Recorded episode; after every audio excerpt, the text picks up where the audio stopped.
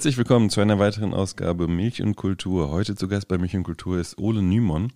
Er moderiert zusammen mit Wolfgang M. Schmidt den Wirtschaftspodcast Wohlstand für alle und hat mit ihm zusammen auch ein Buch geschrieben über Influencer. Das heißt Influencer, die Ideologie der Werbekörper. Über beides wollen wir heute sprechen und ich freue mich sehr, dass du da bist. Hi Ole. Guten Abend. Es geht los in dieser Sendung immer mit einem Spiel, das heißt kurze Frage, kurze Antwort. Da musst du Sätze beenden oder Fragen kurz beantworten. Es geht los. Das letzte Lied, das ich gehört habe, war Gott, ich habe eben in der Tram äh, Malers Neunte gehört. Was das letzte Lied war, weiß ich gerade nicht. Okay. Wohlstand ist für mich? Mit möglichst wenig Aufwand ein möglichst nettes Leben führen. Was bedeutet Kritik für mich? Genaue Untersuchung, ohne dabei die eigene Betroffenheit in irgendeiner Form zu reflektieren. Die jetzige Regierung ist? Unangenehm. Äh, das letzte Konzert, das ich besucht habe, war? Malers achte Sinfonie. Sachargumente sind gern gesehen. Wenn etwas politisch gewollt ist, dann macht das das noch lange nicht richtig. Zeit ist Geld. Milch ist für mich ein selten benutztes Konsumgut meine liebste Art zu reisen ist? Per Zug. Wenn ich nicht Podcaster und Autor wäre, was äh, würde dich außerdem reizen? Ich habe vorher im Fernsehschnitt gearbeitet. Das ist tatsächlich eine Art und Weise zu arbeiten, die ich mir auch länger hätte vorstellen können, ansonsten als normale Lohnarbeit. Früher einen geistig behinderten Jungen betreut immer an den Wochenenden. Das hat mir auch Spaß gemacht. Das wären ja zwei Möglichkeiten. Was ist, interessiert dich denn am Podcast? Was findest du spannend am Podcasten? Ich bin tatsächlich selbst kein unglaublich intensiver Podcast-Hörer. Also es ist eher so, äh, dass ich am liebsten lese, einfach aufgrund dessen, dass ich mir da schneller Informationen aneignen kann. Da kann man auch besser einfach mal so querlesen und gucken, wo ist was wichtig für mich, äh, was kann ich vielleicht gerade eher überspringen bis auf einige Sachen, jetzt zum Beispiel wie dieser Adam Tooze Podcast Ones and Twos oder halt so Financial Times News Briefing, höre ich gar nicht selbst so viel Podcasts, aber ähm, es ist eben so, dass äh, Wolfgang und ich vor einigen Jahren festgestellt haben, dass es innerhalb der Linken sehr wenig, ich sage mal, ökonomische Bildung gab. Es war gerade diese Zeit, wo immer diese ganzen Debatten waren mit ähm, äh, Identitätspolitik versus Klassenpolitik und das waren immer dieselben Debatten, immer dieselben Debatten und wir dachten uns dann gut, wenn die ganze Zeit behauptet wird, die Linken machen nur noch Identitätspolitik, dann machen wir doch einfach mal was anderes und kümmern uns ums rein ökonomische. Das heißt, wenn der Anlass, das zu machen und andererseits dann das Ärgernis darüber, dass es so wenig gute Vermittlung von ökonomischer Bildung gibt. Und da meine ich jetzt nicht einfach nur äh, sowas ideologiekritisch-marxistisches, sondern ich meine auch darüber hinaus, dass eigentlich immer wieder, zum Beispiel wenn man Nachrichten schaut, Sachen vorausgesetzt werden, die kein normaler Mensch weiß. Also wenn jetzt zum Beispiel in den Nachrichten davon die Rede ist, dass die EZB die Leitzinsen hebt, senkt, was auch immer, dann sind das Sachen, die werden dort einfach äh, gesagt und ich würde behaupten, ein Großteil der Menschen hat überhaupt keine Ahnung, was es bedeutet oder wenn es um Staatsverschuldung etc. geht. Also viele auch so technische Fragen, da weiß eigentlich keiner Bescheid und deshalb hatte ich dann Lust, äh, mit Wolfgang zusammen diesen Podcast zu machen, so dass man dann äh, dort aufklärt über verschiedenste Themen. Mhm. Wo, ähm, woher kennt ihr euch, ihr beiden? Ich wollte früher Filmregisseur werden. Also es war äh, der Anlass, warum ich tatsächlich in auch eine Ausbildung beim öffentlich-rechtlichen Rundfunk gegangen bin und ich hatte ja schon gesagt, dann später im Fernsehschnitt gearbeitet habe. Ähm, ich wollte Filmregisseur werden, war dementsprechend dann auch auf Wolfgang gestoßen im Netz, äh, fand das sehr interessant immer, was er gemacht hat und habe ihn dann, als er bei der Berlinale war, angeschrieben, ob man sich mal treffen mag. Denn damals war es so, dass ich noch in Berlin gewohnt habe. Wolfgang war noch äh, weniger bekannt als heute, so dass die Möglichkeit, sich einfach mal so zu treffen zwischen zwei Filmen auf einen Kaffee oder so, deutlich eher gegeben war. Und wir haben uns sofort gut verstanden, waren dann ein paar Tage später nochmal was trinken und dann waren wir ähm, noch in einem Leni Riefenstahl-Film bei der Berlinale, ja, äh, etwas eigenartig was man da so zu sehen bekommt auf der Berlinale. Und äh, genau, und so haben wir uns kennengelernt. Und äh, der Titel Wohlstand für alle ähm, ist wahrscheinlich vielen äh, als Slogan be ein Begriff, aber äh, vielleicht kannst du nochmal erklären, wo kommt der her? Es ist, ist, ja auch öfter benutzt worden von verschiedenen Personen, glaube ich. Ähm, und warum habt ihr euren Podcast so genannt? Ja, also erstmal natürlich alle kennen diesen oder viele kennen diesen Slogan äh, durch Ludwig Erhard, also ehemaliger ähm, Kanzler Deutschlands, aber auch, ähm, ich glaube, also selbst nach dem Finanzminister, nee, Wirtschaftsminister, mhm. Wirtschaftsminister und Kanzler, ähm, der äh, diesen Buchtitel hatte, Wohlstand für alle. Das war eigentlich nur eine Kompilation äh, von Reden, die er gehalten hat, die dann von einem Ghostwriter nochmal zu einem Buch zusammengefasst wurden. Es hat sich aber trotzdem so als Slogan in Deutschland gehalten, dass quasi das äh, Versprechen der sogenannten Sozial sozialen Marktwirtschaft lautet, wir schaffen Wohlstand für alle Und wir haben dann gemerkt, das ist gar kein Slogan, auf den nur die CDU das Patent hat, sondern es gab in den äh, 1920er Jahren äh, eine, ich glaube, anarchistische Zeitung oder Zeitschrift, die so hieß. Und dann dachten wir uns, gut, ähm, der Titel ist ja nicht geschützt und das ist jetzt ein paar Jahrzehnte her, dass der mal besetzt wurde. Und von daher ist es doch vielleicht lustig, den von links nochmal neu zu besetzen. Und ich sage mal so, wenn man jetzt mittlerweile einfach nur Wohlstand für alle googelt, ja, da ist eines von vielen Suchergebnissen dann auch Ludwig Erhard, aber, äh, aber mehr auch nicht. Ja. Jetzt hast du gerade gesagt, der Antrieb war so ein bisschen auch, äh, dass ihr merkt, es gibt wenig politische Vermittlung, vielleicht für Leute, die sich auch gar nicht unbedingt als erstes für Wirtschaft interessieren oder es wird auch oft über Dinge geredet, die man vielleicht gar nicht unbedingt äh, versteht, aber es findet ja ökonomische Bildung an der Schule statt, es findet ökonomische Bildung in Universitäten statt, auch Vermittlung. Du blickst, glaube ich, auch ein bisschen kritisch auf die, die Art der Vermittlung an Unis oder von, von Wirtschaft. Vielleicht magst du mal dazu sagen, was, was kritisierst du an der Vermittlung, die jetzt an Institutionen momentan äh, vermittelt wird? Gut, äh, für mich als Linken ist natürlich schon die Art und Weise, wie das oftmals in der Schule gelehrt wird, ein Gräuel. Also ich war dann auf der Berufsschule während meiner Ausbildung und da wurde uns eigentlich ganz klar gesagt, dass wir schon in der besten aller Welten leben. Äh, soziale Marktwirtschaft ist quasi bisschen Kapitalismus, bisschen Sozialismus. Da kann man wirklich nicht meckern. Und schön, wie wir Arbeitgeber und Arbeitnehmer uns immer wieder alle einigen. So, also da wurde einfach äh, jegliche Existenz von, ich sag mal, äh, Klassenantagonismen äh, eher wegdiskutiert. Das ist eigentlich da schon, und das ist ja auch die effektivste Art der Bildung. Ne? Die meisten Leute betreten ja nie eine Universität, beziehungsweise kommen nie zum Ende eines Studiums. Das heißt, die Leute gehen mit dieser ökonomischen Bildung raus aus der Schule, dass die nicht gerade dazu angehalten sind, später ihre eigenen ökonomischen Interessen in die Hand zu nehmen. Das ist, glaube ich, klar.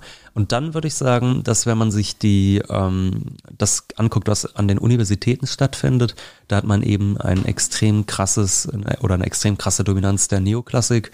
Also man hat ja mit Leuten wie Adam Smith, Ricardo, Marx, äh, mit solchen Leuten hat man ja ähm, im 18. und 19. Jahrhundert die ökonomische Klassik und die wird ja abgelöst Ende des 19. Jahrhunderts von der Neoklassik, die bis heute sehr dominant ist und wo ich tatsächlich sagen würde, es ist eine sehr starke Entfernung von dem ursprünglichen Gegenstand der Ökonomie, äh, der da heißt gesellschaftliche Arbeitsteilung.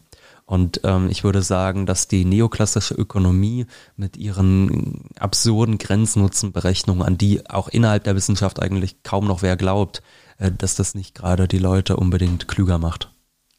Das heißt, was an Universitäten gelehrt wird, ist überholt für dich, würde ich sagen. Würde ich behaupten. Ich, oder, äh, ich würde gar nicht sagen überholt. Überholt klingt so, als wäre es mal richtig gewesen. Ich würde mhm. sagen, es war es einfach nie.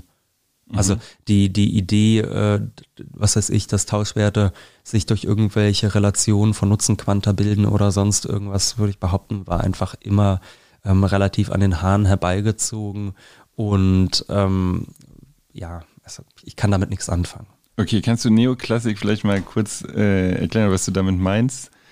Ähm, man hat eigentlich ähm, in der klassischen Ökonomie eine Wertlehre gehabt, die erstmal davon ausgeht, dass Pi mal Daumen der Wert der Waren sich daran bemisst, was sie einen an Aufwand kostet, also auf gut Deutsch, was sie an Arbeit kostet. Mhm. Das ist ja letztlich die Sache. Ne? Also ähm, abhängig davon, wie viel ähm, Arbeitsertrag notwendig ist, um was zu produzieren, sind die Kosten dementsprechend unterschiedlich. Das ist erstmal die Grundidee, dass äh, um diese Einheit, nämlich Arbeit, die Preise schwanken. Jetzt nicht, dass sich das permanent eins zu eins dort bewegt, aber dass zumindest das die entscheidende Variable ist. Und die Neoklassik versucht davon wegzukommen, Sicherlich nicht zuletzt auch deshalb, weil es zu unangenehmen Schlussfolgerungen geführt hat, denn Marx sagt dann eben, naja, wenn es hier die ganze Zeit um vergegenständlichte Arbeitszeit geht und man den Leuten ja letztlich weniger zahlen kann, als sie selbst an Wert schaffen, man ihnen also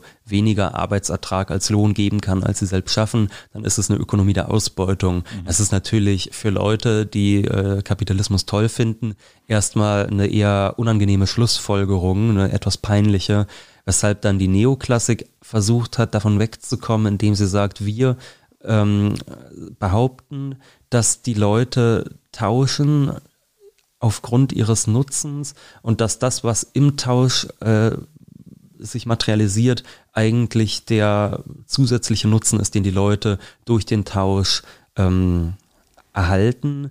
Und sie können ihn zwar nicht berechnen, und das ist ja der Witz, das muss man ja der klassischen Ökonomie bei all ihren Fallstricken wenigstens lassen, da kann man schon rumrechnen, was etwas an Arbeitsstunden oder sonst was kostet. Und was man nun wirklich nicht berechnen kann, ist Nutzen. Und was man dann an der Uni eigentlich macht, wenn man die Uni betritt, ist, dass man permanent simuliert. Also es wird dann gesagt, wir tun so, als könnten wir das jetzt berechnen. Und wir berechnen jetzt irgendwelche Nutzenquanta und dann wissen wir am Ende, was weiß ich, hat der Haushalt seinen Nutzen maximiert oder nicht. Und da kommen dann schöne Rechnungen bei rum, die am Ende dastehen ohne Einheit. Ja, man hat irgendwelche absoluten Zahlen ohne Einheit. Weiß auch eigentlich jeder, der äh, mehr als die achte Klasse geschafft hat, dass das eigentlich nicht so ganz geht, dass man einfach sagt, ich habe drei Nutzen versus zwei Nutzen, äh, beziehungsweise noch nicht mal drei Nutzen, sondern es, es gibt ja gar keine dazugehörige Einheit, sondern ich habe ja. drei und zwei und deshalb ist das jetzt besser oder so. Also dass das irgendwie wissenschaftlich schwierig ist, das finde ich relativ offenkundig und es wird trotzdem weiterhin so praktiziert und um diese Grundsatzdebatten wird da auch einfach ein Riesenbogen gemacht an der Uni. Aber der, der Witz ist eigentlich auch, dass auch bei mir an der Uni, also in Jena zumindest, da waren die auch so ehrlich, die haben einfach gesagt, wir wissen, dass das nichts zu sagen hat, aber wir machen es jetzt mal trotzdem. Ja. Und das Was wissenschaftlich schon eine relativ schäbige Sache ist. Ja, hast du Leute da mal konfrontiert auch? Oder du hast wahrscheinlich viele Diskussionen geführt auch, oder? Mit Dozenten? Nee, also damals noch nicht so. Ich habe ich hab tatsächlich zu Beginn des Studiums so ein, zwei Mal das versucht und relativ schnell gemerkt, das juckt auch gar keinen. Also das Ding ist ja, wenn man im Saal dort sitzt mit ganz vielen 18-Jährigen, die haben gerade die Schule verlassen, die, die wollen nicht dahin, um sich von irgendwelchen linken, theoretisch interessierten Leuten erklären zu lassen, warum das, was sie studieren, Quatsch ist sondern die wollen halt einfach ihre ECTS-Punkte einsammeln mhm. und dann mit einem guten Studienschnitt wieder den Laden verlassen. So, das heißt, wenn man da irgendwie interveniert, man macht sich gar keine Freunde damit. Für die Leute äh, wird die Vorlesung drei Minuten länger, mehr nicht. Das heißt, da habe ich sehr schnell gemerkt, das bringt eigentlich nicht viel. Ich habe dann tatsächlich bin ein bisschen so in Diskurse gekommen auf Twitter, ne? Da kommt man schnell mit Ökonomen in Diskurse, das, oder nicht mit Ökonomen, tatsächlich Twitter ist ein, äh, ist ein echt interessantes Phänomen, weil man da mit allen möglichen Leuten, hochrangigen Journalisten, hochrangigen Ökonomen etc. in Kontakt kommen kann. Und wenn ich da mit den Leuten diskutiert habe, da habe ich eigentlich auch sehr wenig Orthodoxie kennengelernt. Also die haben auch nicht äh, unbedingt immer gesagt, ja, ja, das ist der Weisheit letzter Schluss da war man durchaus auch bereit zu sagen, bisschen Nutzen, bisschen Arbeit, was auch immer, was schon relativ krass ist, weil es immerhin die, das, die Axiome dieser Wissenschaft relativiert. Mhm. Also eigentlich ähm, die Wissenschaftlichkeit relativiert. Ähm, aber ja, sonderlich befriedigende Sachen kommen da auch nicht unbedingt rum. Und jetzt hast du ja gesagt, du bezeichnest dich selber als Linken. Du bezeichnest dich, äh, oder du, du hast Marx gelesen. Ähm, du hast nicht nur Marx gelesen, sondern ich nehme an, ziemlich viel über auch, äh, auch kritische Literatur auch bezüglich äh, ökonomischen Theorien. Ähm, was, was hatte ich denn dazu bewegen? Äh, wo hast du, ich meine, man könnte, könnte es ja auch so machen, ECDS-Punkte sammeln, ich gehe da durch und mein Ziel ist, ich will eine Familie, ich will Geld und äh, warum? Hast dich das interessiert, da nochmal nachzuforschen und zu sagen, pass auf, geht das nicht auch anders? Wann ist das bei dir losgegangen? Was waren da so ausschlaggebende Punkte für dich? Also erstmal, das ist natürlich auch eine Sache von Kontingenz irgendwie, also da habe ich Glück gehabt letztlich. Also mein Freundeskreis bereits auf der Schule war eher ein linker bis linksliberaler. Also es war, ähm, weiß nicht, ein Freundeskreis, in dem weder Rassismus noch Homophobie oder so irgendwie in waren, sondern der relativ weltoffen war, so dass diese Gefahr, ähm, in so ein Dieter nur Zuschauer oder so verwandelt zu werden, schon mit 18 relativ gering war oder ja. in irgendwelche Julis oder so. so. Ähm, ein Freundeskreis, der politisch aufgeweckt war, der dann irgendwie auch schon gemerkt hat, dass, was weiß ich, ich meine, das war ja die Zeit der Eurokrise, wo ich äh, zur Schule gegangen bin zum Beispiel und da war mein Freundeskreis schon um mich herum schlau genug zu wissen, dass das Problem nicht irgendwelche faulen Griechen sind oder so. Das heißt, das sind ja schon erstmal Sachen, die finden, also da hat man Glück, wenn man so Leute um sich hat, die mhm. halbwegs aufgeweckt sind. Mhm. Ähm, dazu kam dann noch, dass ich irgendwann so Richtung Abitur politisiert wurde. Auf der einen Seite jetzt durch YouTube-Channels wie zum Beispiel auch Wolfgang, ne? Politikanalyse, äh, Filmanalyse. Auf der anderen Seite dann auch durch irgendwelche Bundestagsreden von Sarah Wagenknecht, witzigerweise, mit der ich jetzt heute auch nicht mehr so viel zu tun haben mag. Aber damals war das so ganz interessant für mich, weil die dann einfach mal der Regierung vorgerechnet hat, wie schlecht es den Leiharbeitern geht und all solche Dinge. Und man dadurch dann mal äh, gesehen hat, was es bedeutet, äh, ja, Lohnarbeiter zu sein und äh, was das für elende Zustände mit sich bringt. Und das waren so Sachen, die mich politisiert haben. Und da bin ich dann in die Ausbildung gegangen, habe das eigentlich immer weiter verfolgt parallel, also so als Interesse, dass ich da schon gelesen habe, ähm, also dass ich da auch schon angefangen habe, wenn auch wahrscheinlich weniger diszipliniert als heute, jetzt so Marx zu lesen. Ähm, und dadurch kam dann dieses Grundinteresse und das habe ich dann an der Uni auszubauen versucht. Jetzt hättest du ja auch sagen können, äh, ich engagiere mich in ähm, welchen Vereinen sozial, ähm, vielleicht auch politisch. Ähm, wieso ist denn Wirtschaft so ein großer Teil dessen geworden? Oder wieso ist ein Wirtschaft ein Thema, mit dem du dich jetzt ausführlicher beschäftigst? Und äh, sag ich mal, du machst ja, ihr macht ja Wirtschaftsvermittlung eigentlich. Ja. ja. Naja, weil Wirtschaft ja letztlich die, ich sag mal, ganz plump die Basis von allem ist. Ne? Also bevor das Dach über dem Kopf und das täglich Brot nicht gesichert ist, davor muss man sich überhaupt über sonst nichts Gedanken machen. Mhm. Und das ist heutzutage natürlich deutlich komplexer als einfach nur, äh, weiß nicht, äh, jeden Tag sein täglich Brot erwerben als Subsistenzbauer, wie es vor 500 Jahren war, sondern wir leben heutzutage in einer arbeitsteiligen kapitalistischen Gesellschaft, die deutlich komplizierter funktioniert, wo man von Staatsverschuldung über äh, Leitzinsen, äh, bis hin zu Tarifverträgen, was auch immer, wo es tausend Sachen gibt, die man irgendwie mal ein bisschen zumindest verstehen muss, bevor man weiß, was um einen herum passiert. Aber das war erstmal der Anlass, dass ich gesagt habe, ich will mir diese Sachen aneignen, um zu verstehen, woran oftmals auch das, ich sag mal, halbwegs nette Leben mit möglichst wenig Ertrag, ne, wie ich vorhin versucht habe, Wohlstand zu definieren, woran das oftmals scheitert. Jetzt hast du, habt ihr ein Buch geschrieben, das äh, handelt von Influencern. Als politisch interessierter Mensch, ähm, wie kommst du dazu, ein Buch über, kommt ihr dazu, ein Buch über Influencer äh, zu schreiben? Und danach will ich eine politische Frage dazu stellen. Ja. Mhm. Ähm, ich bin ja erstmal, wenn man so will, mit der ersten Influencer-Generation groß geworden, ohne aber selbst großartig Konsument zu sein. Also tatsächlich habe ich als Jugendlicher das nie so interessant gefunden. Es gab bestimmte Videos, die fand man vielleicht lustig, aber ich war nie einer, der regelmäßig bei Sami Slimani, äh, Simon Desue, Baby wie sie alle hießen, reingeschaut hat. Ähm, fand das immer eher eigenartig und habe schon damals ja, verrückt gefunden. Und dann war es so, dass im Herbst oder Sommer, Herbst 2019, da hat halt ihr Startup Einhorn gesagt, wir mieten uns jetzt das Olympiastadion, packen es voller Leute und starten einen Petitionsmarathon. Und da ist uns dann aufgefallen, dass es nicht einfach nur irgendwelche Politiker oder so beworben haben, oder andere Businessleute, sondern durchaus auch Influencer, also vor allem so Greenfluencer. Und da haben wir dann gesehen, ähm, wie breit dieses Phänomen ist. Also dass man auf der einen Seite natürlich diese klassischen Influencer hat, diese konsumistischen Leute, die sich, ne, das ist immer mein Lieblingsbeispiel, in Badewannen voller Nutella legen oder die gucken, schaffe ich es in fünf Minuten 300 Euro bei DM auszugeben. Aber es gibt auf der anderen Seite auch ähm, was anderes, ne? so wie diese Greenfluencer, die dann für sowas meinetwegen ähm, trommeln und da ist uns aufgefallen, wie breit dieses Phänomen eigentlich ist. Und dann hat uns das immer mehr interessiert. Und dann kam ein paar Monate später Corona, der erste Lockdown kam. Und wir dachten, gut, jetzt haben wir die Zeit, dann können wir auch ein Buch drüber schreiben. Und genau zu dem Zeitpunkt kam äh, Surkamp auf Wolfgang zu, ähm, ob er nicht Lust hätte, für Surkamp zu schreiben, ein Buch.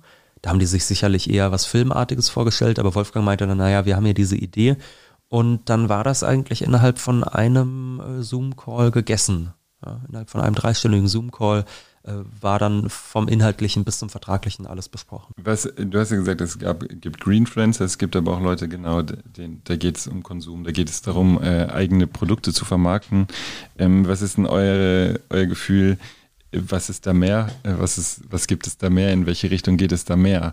Ähm, na, das schließt sich ja gar nicht aus. Also mhm. ich meine, die Greenfluencer, die bewerben ja auch, auch Produkte. Produkte. Nicht unbedingt immer eigene, aber auch. Also zum Beispiel Luisa Dellert, die definitiv ja. zu den bekanntesten mhm. äh, Greenfluencerinnen Deutschlands gehört, hat zum Beispiel einen eigenen Shop, also mhm. in dem sie äh, Produkte verkauft. Klar, das sind nicht alles ihre eigenen Produkte, aber immerhin, das ist halt ihr Shop und damit macht die sicherlich auch ähm, unter anderem ganz gut Geld.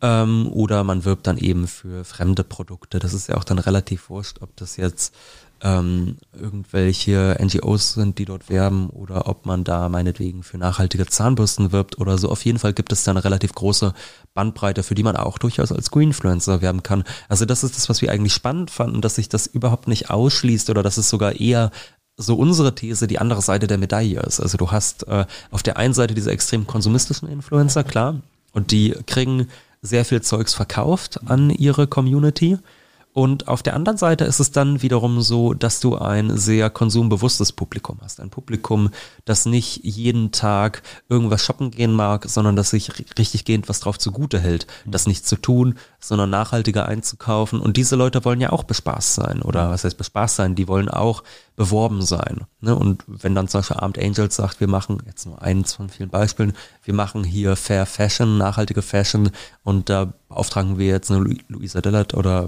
andere auch, äh, das zu bewerben, dann ist das letztlich gar nicht so anders, würde ich sagen, als die Werbung, die konventionelle Influencer machen. Es ist einfach ein anderer Markt, der mhm. dort besteht. Beschäftigt ihr auch mit Influencern oder gibt es dieses Phänomen von Influencern, die nichts verkaufen eigentlich?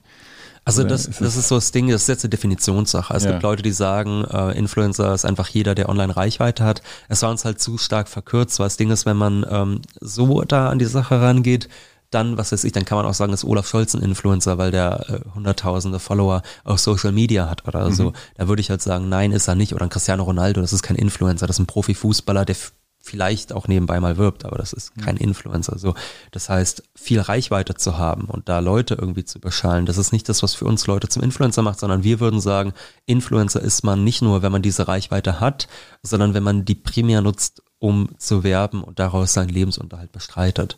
Ähm, und da gibt es natürlich Grenzfälle, irgendwie Leute, die, äh, was weiß ich, größtenteils eigene Inhalte bereiten und die nebenbei so mal werben. Da kann man sich da meinetwegen drüber streiten, ist es jetzt ein Influencer oder nicht. Zum Beispiel, ich persönlich gucke gern Kalle Koch, das ist so ein netter Boomer, der äh, tatsächlich sehr idiotensicher Kochrezepte präsentiert. und gerade so, äh, so bürgerliche deutsche Küche wird da immer richtig gut präsentiert. Wenn der so einmal kurz sagt, so wie man das früher im Privatfernsehen gesehen hat, diese Sendung wird präsentiert von, wenn der einmal sagt, hier sind die Töpfe von Hoffmann, weiß ich jetzt nicht, ob man das schon Influencer äh, nennen muss oder nicht äh, oder ob das irgendwas dazwischen ist, sondern ich gucke da schon eher auf die Leute, die eigentlich hauptsächlich Content machen, um zu werben. Hm. Also auf die Sami Slimanis, auf die Sami Desius, auf die Babys, auf die X-Laetas, äh, wie sie alle heißen. Seht ihr das kritisch oder seht ihr, da beobachtet ihr das einfach und in dem Buch und sagt ähm, so und so, das gibt es? Es ist schon auf jeden Fall ein kritisches Buch.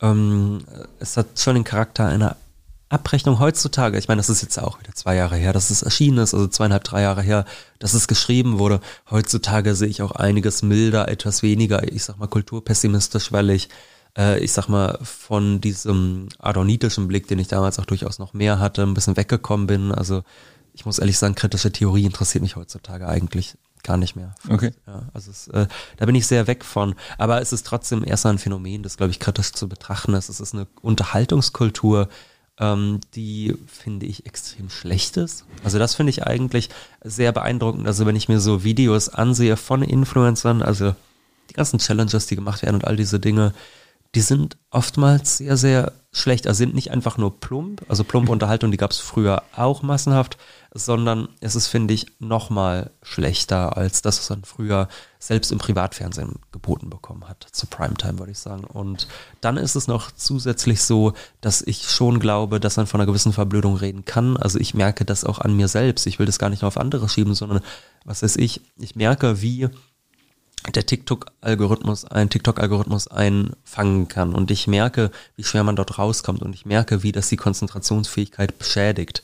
Und die Influencer sind immerhin die Leute, die dieses Phänomen extrem stark befördern durch ihre Arbeit. Und von daher glaube ich schon, dass, ähm, dass man das Ganze erstmal relativ kritisch sehen müsste. Ja. Ich würde gerne mit dir über ausgewählte Themen äh, eures Podcasts sprechen ja. und äh, ihr bereitet euch vor und dann sprecht ihr, sprecht ihr über diese Themen und klärt auf, wie ich finde. Und ähm, was sind denn für euch so Punkte, wo ihr sagt, äh, das ist so der Rahmen, den wir uns geben. Ähm, wo sind da eure Grenzen und was, was äh, schafft es dann in euren Podcast als Themen? So. Ähm, gut, es muss halt irgendeinen ökonomischen Bezug natürlich haben und ab dem Moment ähm, sind wir da auch relativ frei. Also was uns gerade interessiert, wenn man sagt, Beispiel Wolfgang ist geopolitisch interessierter als ich. Wolfgang mag es dann zum Beispiel gerne, sich mit äh, den ganzen Konflikten, die sich daraus ergeben, ökonomischer Natur ne, natürlich, aber mit diesen Konflikten zu befassen. Also wenn es jetzt zum Beispiel um Chip War geht, wie gerade dieses sehr populäre Buch heißt, von, ich glaube, Chris Miller heißt er, äh, da liebt es dann Wolfgang zum Beispiel, sich in solche Themen einzuarbeiten und zu gucken, wie schafft es äh, der Weltkapitalismus, wie schaffen es diese Staaten gerade Chips zu produzieren und sich dabei in der Konkurrenz irgendwie ähm, gegenseitig zu bekämpfen. So, das sind dann zum Beispiel Sachen, die sind vielleicht tagespolitischer, aktueller, die uns interessieren. Wir haben aber auch ähm, ein großes Interesse an einerseits wirtschaftshistorischem, also da geht es dann um Fragen wie, wie hat der Cybersozialismus Chiles funktioniert oder äh, aber auch, wie hat die Finanzkrise begonnen, solche Dinge oder halt Dogmenhistorisches, also Wirtschaftshistorisches auf der einen Seite, also was ist wirklich passiert und Dogmenhistorisches, also dass man sich irgendwie anguckt, was findet man bei Smith, was findet man bei Marx, Ricardo, was findet man aber auch bei Neoliberalen wie Hayek oder Friedman. Das heißt, da gehen wir in die Primärtexte einfach, weil es uns selbst interessiert und versuchen dann für uns selbst auch rauszufinden, ähm, was ist eigentlich nicht nur jetzt immer diese Quintessenz, auf die das reduziert wird. Also man hat ja bei vielen Theoretikern diesen Fall, dass die so auf drei Begriffe gebracht werden. Ne? Also Smith, äh, unsichtbare Hand, äh, Ricardo, freie Handel, Marx, Arbeitswertlehre, tendenzieller Fall der Profitrate, all dieses Zeugs. Und da wird immer versucht, die Autoren so auf drei Begriffe zu bringen. Und was mir persönlich immer aufgefallen ist, ist, dass diese Autoren, wenn man mal in die Texte reingeht, viel mehr Interessantes bergen, als das, was oftmals übrig geblieben ist. Also die meisten Ökonomen lesen die Klassiker auch gar nicht mehr. Das heißt, die wissen dann halt nur irgendwie, ja, bei Hayek steht irgendwas äh, zum äh, Markt oder Wettbewerb als Entdeckungsverfahren. Bei Smith steht irgendwas mit unsichtbarer Hand. Und was die sonst noch in Anführungszeichen rausgefunden haben oder zumindest behauptet haben, äh, das findet da gar nicht mehr statt. Und das finde ich total spannend, mir anzueignen. Okay. In eurer ähm, aktuellen Folge geht es um Fachkräftemangel, beziehungsweise ob das vielleicht ein Mythos ist, nicht der Fachkräftemangel. Magst du mal ganz kurz was zu dem Thema sagen? Dann kommen wir zum Thema Arbeit. Also das Interessante beim Thema Fachkräftemangel ist ja, dass man sieht, ähm, es fehlen Leute und zwar nicht einfach nur in irgendwelchen in Anführungszeichen Luxussektor. Ne? Also ich meine, das ist ja das eine, das ist Wolfgang und ich sind viel unterwegs, wir sind dann oft in Hotels, Restaurants und so, weil man irgendwelche Veranstaltungen hat. Und ich sag mal so, wenn man jetzt den Check-in irgendwie als Self-Check-in machen muss oder wenn man sich im Restaurant irgendwie Self-Service-mäßig bedienen muss, ne, dann ist das ja nur halb so wild. Das mhm. ist ja erstmal keine Minderung öffentlichen Wohlstandes, die groß ins Gewicht fällt. Also wenn man sagt, da fallen jetzt Stellen weg, weil die Leute da gerade zum Beispiel nicht arbeiten wollen aufgrund der Arbeitsbedingungen, das ist jetzt nicht eine radikale Minderung öffentlichen Wohlstandes, die dadurch entsteht, dass diese Stellen unbesetzt bleiben. Anders ist es natürlich in Sektoren wie der Pflege zum Beispiel. Also es gibt jetzt Schätzungen, dass in Deutschland bis ins Jahr 2035 man äh, eine Pflegelücke von bis zu einer halben Million Leute haben wird. Ne? Also 500.000 Menschen werden dann fehlen auf diesen ähm, Jobs oder in diesen Jobs, nicht einfach nur, weil Leute rausgehen, weil Leute in Rente gehen, sondern zusätzlich natürlich, weil Deutschland immer älter wird. Also schon 2017 äh, war es so, dass man äh, 70 Prozent mehr Menschen gepflegt hat als im Jahr 2000. So, mhm. und das wird natürlich immer schlimmer. So. Und dann ist die Frage, die mich natürlich interessiert, Woran scheitert das eigentlich, eine gute Versorgung der Menschen zu bewerkstelligen? Scheitert das einfach daran, dass wirklich nicht genug Leute da sind? Oder woran scheitert das? Und wenn ich zum Beispiel sehe, man hat mit der Werbeindustrie ein Sektor, der zum Beispiel nur dafür da ist, nicht um irgendwie neue Produkte oder neue Dienstleistungen für die Gesellschaft zu produzieren, um Bedürfnisse zu stillen, sondern die Werbeindustrie, die gibt es nur, weil kapitalistisch produziert wird, weil in Konkurrenz produziert wird und weil die Unternehmen sich gegeneinander behaupten müssen. Ne? Also weil Zott und Ehrmann und Activia, die müssen einfach gucken, dass sie äh, im Wettbewerb fit bleiben ne? und deshalb stellen die Werbeagenturen an aber ich sag mal so, das, was Werbeagenturen machen, ist denen zu helfen in der Konkurrenz, aber gesamtgesellschaftlich entsteht dadurch überhaupt nichts Neues, was irgendwie Bedürfnisse befriedigt. Und da finde ich zum Beispiel interessant zu gucken, okay, die kapitalistische Arbeitsorganisation, die funktioniert gar nicht so, dass die Leute dahin geschoben werden, wo sie gesellschaftlich am dringendsten gebraucht werden, sondern je nach Zahlungsfähigkeit und Verwertbarkeit kann das auch ganz andere Züge annehmen. Und wenn man zum Beispiel sieht, man hat 500.000 Leute in der Werbeindustrie in Deutschland, die dort einen Job verrichten, der bei aller Liebe, ja, ich weiß, da gibt es viele Leute, die mögen ihre Jobs, klar, die sind auch oft kreativ, kreativ und machen Spaß, aber das sind keine Jobs, die öffentlichen Wohlstand in irgendeiner Weise erhöhen. Dann steht kein neues Produkt durch, da wird niemand gepflegt oder sonst was durch, das, das, das hebt den Wohlstand überhaupt nicht. Und wenn ich zum Beispiel sehe, man hat eine halbe Million Leute, die arbeiten in Deutschland in so einer Branche. Und auf der anderen Seite sieht man, wir brauchen in zehn Jahren, noch nicht mal jetzt, sondern erst in zehn Jahren brauchen wir genauso viele Leute in der Pflege. Dann merkt man ja, es scheitert doch gar nicht an der Anzahl Menschen, um die Bedürfnisse, die gesellschaftlich da sind, zu befriedigen, sondern das ist ein Problem kapitalistischer Arbeitsorganisation. Gibt es da, da für dich äh, Auswege raus? Also ich meine, es ist jetzt nicht abzusehen, dass die Werbeindustrie kleiner wird, weil Ole Nymon das, äh, das jetzt doof findet. Aber ähm, das wäre ja der Punkt. Also eine Branche, die mhm. vielleicht jetzt für das gesellschaftliche Wohl, das ist natürlich die Frage, wie man es definiert, aber nicht so viel beiträgt wie zum Beispiel Pflegende, dass man Menschen da rauskriegt und äh, in diese Branche schickt. Naja, also erstmal, also mir, mir ist relativ klar die Wahrscheinlichkeit, dass man jetzt irgendwie sagt, wir führen jetzt hier in Deutschland einen schönen Cybersozialismus ein, der perfekt versucht, alle Leute so zu verteilen, dass mit möglichst wenig Aufwand, ne, mit möglichst wenig individuellem Arbeitsaufwand möglichst viel rausgeholt wird für alle. Dass das passiert, ist extrem unwahrscheinlich was mich aber nicht davon abhält, erstmal zu sagen, das wäre eigentlich notwendig, damit es den Leuten besser geht. So. Das heißt, das ist schon erstmal was, was ich im Podcast einfach den Menschen nahebringen will, dass man sagt, man muss schon sich trauen, außerhalb des Rahmens, wie er jetzt gerade ist, politisch, ökonomisch zu denken. Und eine bessere Arbeitsorganisation wäre sachlich möglich. Also das, das scheitert nicht an dem, was sachlich da ist, an Arbeitskraft etc., sondern das scheitert daran, wie jetzt gerade im Kapitalismus gewirtschaftet wird. Das ist erstmal das, was ich da machen will. Ob das irgendeinen Realismus beinhaltet, ob da jetzt man sagen kann, das ist jetzt gerade realistisch, dass da irgendeine politische Veränderung stattfindet. Das ist davon ja erstmal unbenommen, sondern das ist erstmal die rein analytische Ebene. Voll, ja. Und dann gibt es natürlich, klar, es gibt auch heute Sachen, die man da verändern könnte. Klar, es äh, ist dem Staat durchaus möglich, äh, was weiß ich, mehr Pflegekräfte anzustellen, beziehungsweise diese besser zu bezahlen, beziehungsweise vielleicht sogar beides zugleich. Es ist ja, es sind ja zwei Probleme. Und es ist nicht einfach nur Bezahlung, die dafür sorgt, dass wenig Leute oder zu wenig Leute Lust auf Pflege haben, sondern zusätzlich dazu sind es ja Arbeitsbedingungen. Also man hat das bei den Pflegestreiks bei den letzten Jahren immer wieder gemerkt, dass die Beschwerden gar nicht nur dahingehend waren, dass man sagt, wir hätten gerne mal Geld, sondern dass man auch einfach sagte, die Betreuungsschlüssel sind der Horror, wir betreuen zu viele Leute, wir arbeiten zu viele Stunden. Das heißt, das ist eine Frage der Arbeitsbedingungen auch oft. Klar, da kann auch jetzt im Kapitalismus, wie er jetzt gerade ist, der Staat bis zu einem gewissen Grad, bis zu einem gewissen Grad, der eher moderat ist, aber immerhin bis dahin schon mehr machen. Aber darauf hat er auch keine Lust. Ich meine, du hast mich ja vorhin nach der Meinung über diese Regierung gefragt, da kann ich jetzt sehr kurz ausführen. Es ist zumindest interessant, man hat, ähm, also Lindner ist ja angetreten als Finanzminister mit so einem Versprechen, mit so einem unmöglichen Versprechen eigentlich. Ne? Der hat gesagt, äh, wir wollen Steuern senken, Staatsschulden abbauen, also auf gut Deutsch auch äh, keine neuen aufnehmen und gleichzeitig viel mehr investieren. Mhm. Also ja, das, das ist was, da kann wirklich jeder äh, Ökonomiestudent am ersten Semester einem Finanzminister dann sagen, der, die Sachen kriegst du nicht alle unter einen Hut. Ne? Also das, das gibt's einfach nicht.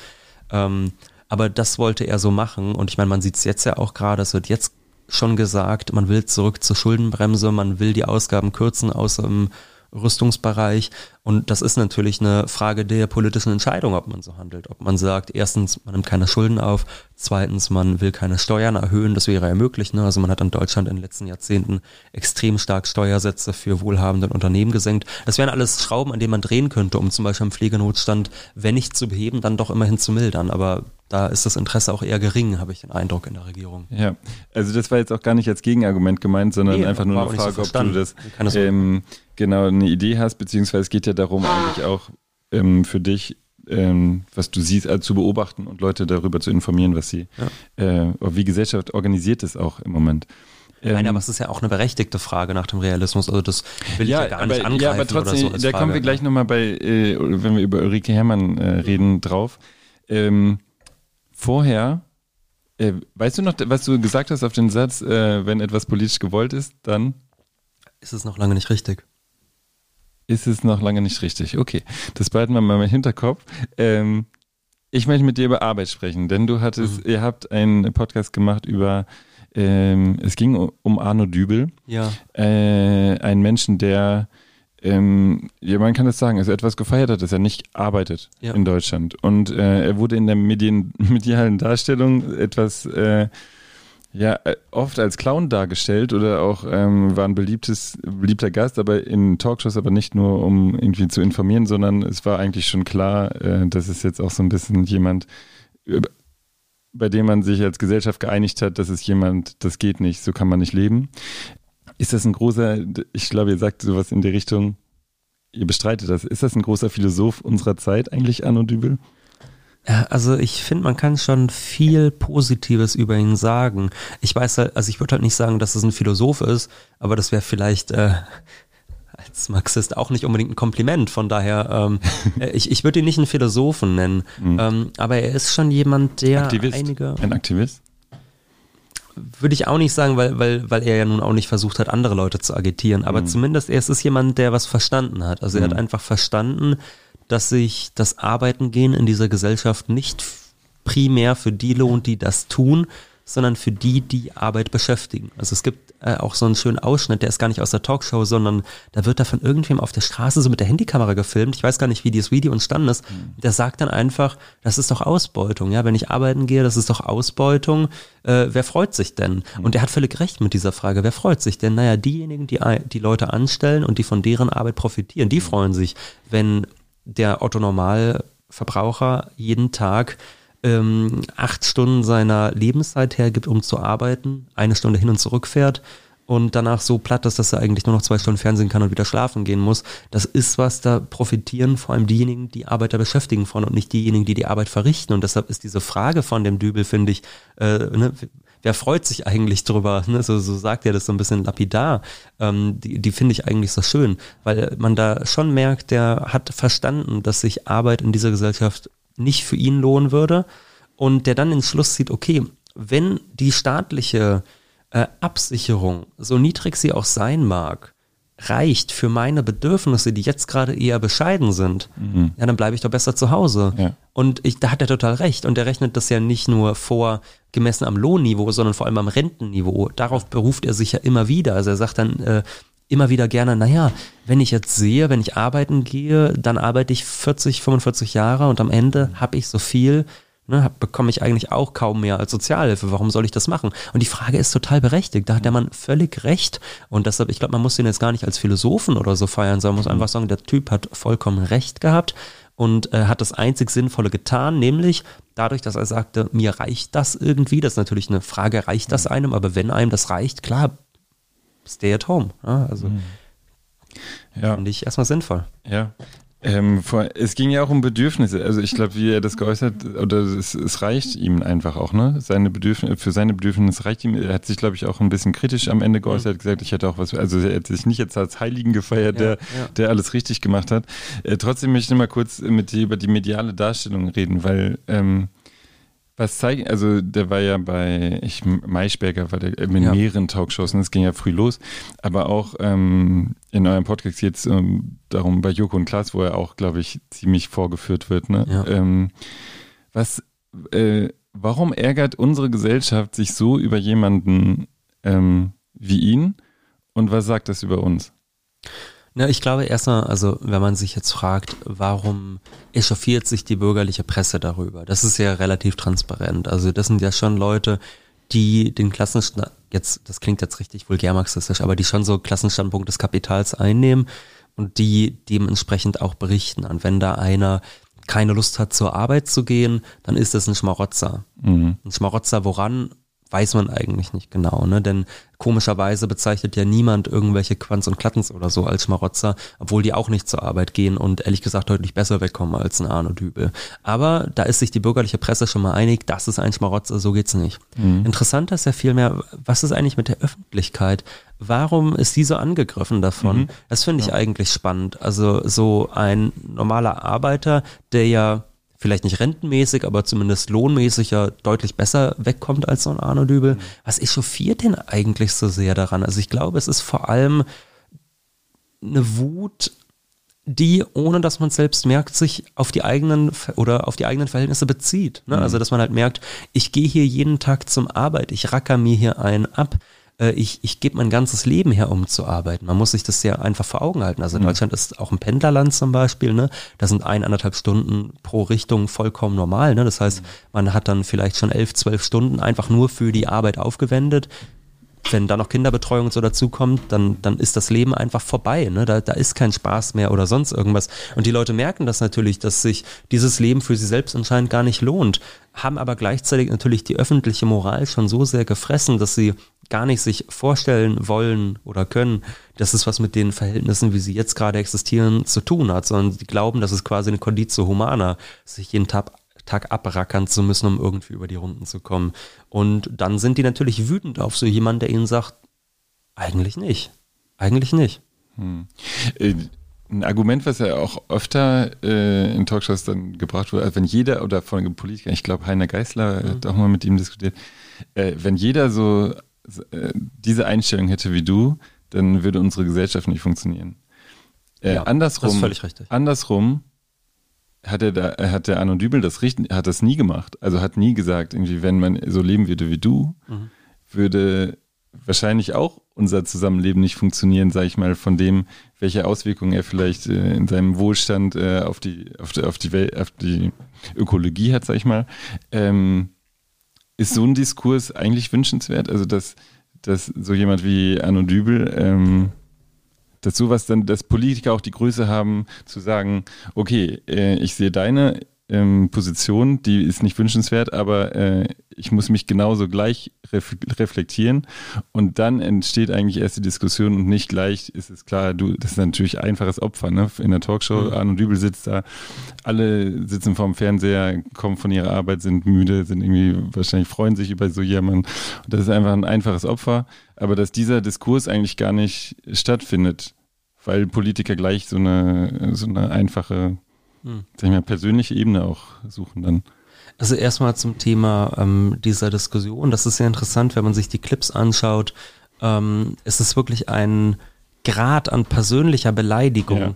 der sonst überhaupt nicht vorstellbar ist. Ja, also voll. es wird wirklich, mhm. also, und da gibt es auch mehrere Clips, es gibt Heiner Geißler, es gibt aber auch Heiner Kalmund, die dem einfach offen dem Arno Dübel ins Gesicht sagen, ich, ich glaube, sie sind krank. Ne, mhm. Sagt dann zum Beispiel der Kalmund, ähm, das ist ja also psychisch, psychisch krank, sagt er dann so, ne?